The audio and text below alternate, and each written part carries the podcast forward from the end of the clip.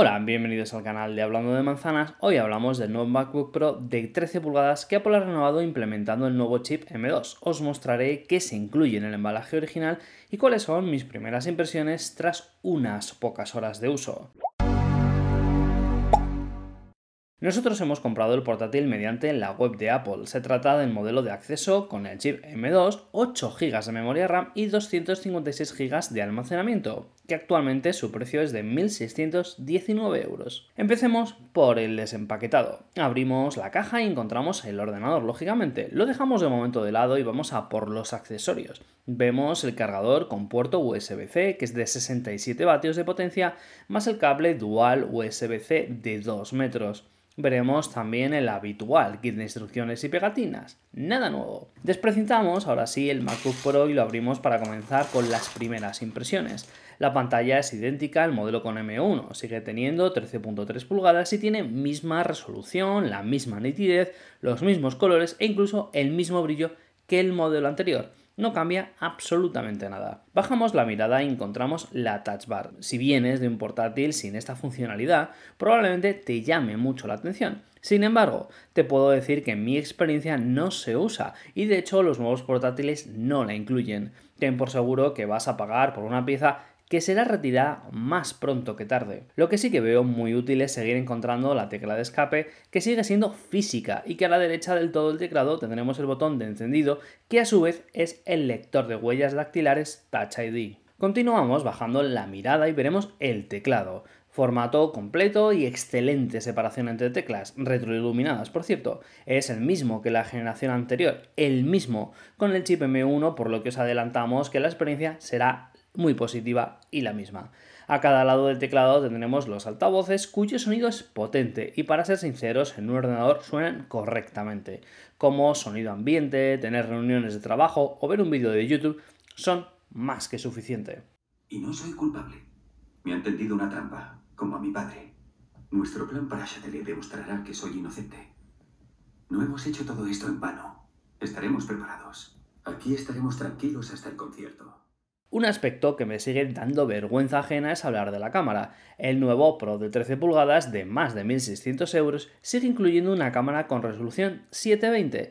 Quizás fuera correcto hace una década, pero actualmente está completamente desfasada y obsoleta. 13 pulgadas con el chip M2, no estoy utilizando ningún tipo de micrófono externo ni nada similar, es el sonido directamente que se graba directamente desde este nuevo portátil de Apple. Si hablamos de puertos, encontramos el jack de audio en la parte derecha más dos puertos USB-C en la parte izquierda, que podremos usar para cargar el portátil o usar cualquier otro tipo de periférico. De hecho, el rendimiento es quizás la única novedad del nuevo MacBook Pro de 13 pulgadas, y digo nuevo por diferenciarlo en algo. Apple incluye un nuevo chip M2 que promete implementar e incrementar la experiencia general del ordenador. En mis pruebas no he notado un salto grande en tareas básicas y tampoco a la hora de editar vídeos o fotografías. Me sigue pareciendo que tiene un rendimiento muy similar al M1, quizás con algunos picos donde se desenvuelve más ágil que el M1 pero queda claro que aunque hablemos de un MacBook Pro, estaremos más cerca del rendimiento de un MacBook Air de los nuevos que de un Pro de 14 pulgadas que sí que da un plus gracias al chip M1 Pro. Saltemos al configurador de Apple. Elegimos el modelo de acceso desde 1.619 euros, repito, 1.619 euros, que viene de serie con 8 GB de RAM y solamente 256 GB de almacenamiento interno. Si lo vas a usar para editar vídeo, te recomiendo poner al menos 16 GB, sí o sí, lo cual ya incrementa el precio en más 230 euros. Si los clips de vídeo provienen de una cámara que use formatos brutos, te recomiendo saltar a un modelo de 512 GB, al menos. Otro 230 euros. Es decir, para usos entusiastas o profesionales, el Pro real de inicio no es de 1.619 euros, no es así, sino de 2.079. Si miramos al nuevo Pro de 14 veremos que comprando el 13 estaremos perdiendo puertos USB-C y ranura de tarjetas. Además, la pantalla es más pequeña, de menos calidad, no cuentan con la tecnología ProMotion, tendremos un diseño que tiene más tiempo frente a uno absolutamente renovado. Desde el punto de vista del rendimiento tenemos una generación de procesadores Pro para el Pro de 14 mientras que el modelo de 13 implementa el mismo que veremos en la nueva generación de MacBook Air. El precio del Pro de 14 es de 2.249 euros, 170 euros de diferencia con el Pro de 13 vitaminado que hemos hecho antes. Misma memoria RAM, mismo almacenamiento, pero con todas las diferencias mencionadas a favor del Pro de 14 lo cual me lleva a pensar que el Pro de 13 solo merece la pena si no vas a configurar más el equipo.